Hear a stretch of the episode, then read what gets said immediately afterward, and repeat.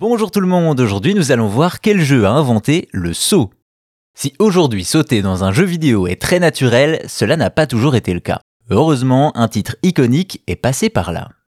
Aujourd'hui, sauter dans un jeu, c'est la base, et cela peut même être surprenant quand c'est impossible. Les gamers ont d'ailleurs une tendance assez particulière qui consiste à se déplacer en ne faisant que des sauts dès que c'est possible. Une mécanique si vieille qu'on oublie parfois qu'elle n'a pas toujours été présente, et sa naissance, on la doit à un jeu définitivement précurseur dans l'industrie.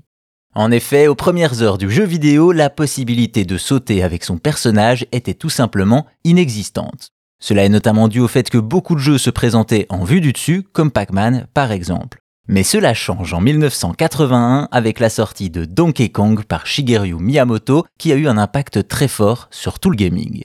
Déjà, comme vous le savez, le jeu est connu comme celui de la première apparition de Donkey Kong, évidemment, mais aussi d'une autre icône, Mario.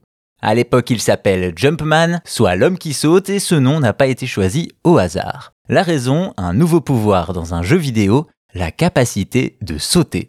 Dans ce titre, celui qui deviendra Mario l'utilise pour éviter les tonneaux envoyés par le grand singe, et après cela, la mécanique sera utilisée dans la plupart des jeux vidéo.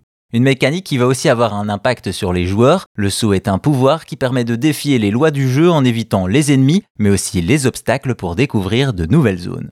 D'ailleurs, tous les sauts ne se valent pas et selon le jeu, il nous donne des informations sur la physique du monde virtuel qu'on explore. Avouons-le, on connaît tous la frustration d'un saut mal réglé qui nous a fait tomber inlassablement dans le même piège. Enfin, cette capacité à faire des bons fait également de Donkey Kong le précurseur d'un nouveau genre, les jeux de plateforme. Au final, non content d'avoir créé deux icônes du gaming, le premier Donkey Kong est un pionnier du jeu vidéo sur bien des aspects. L'un d'eux est tout simplement l'invention du saut, une des mécaniques les plus courantes du gaming.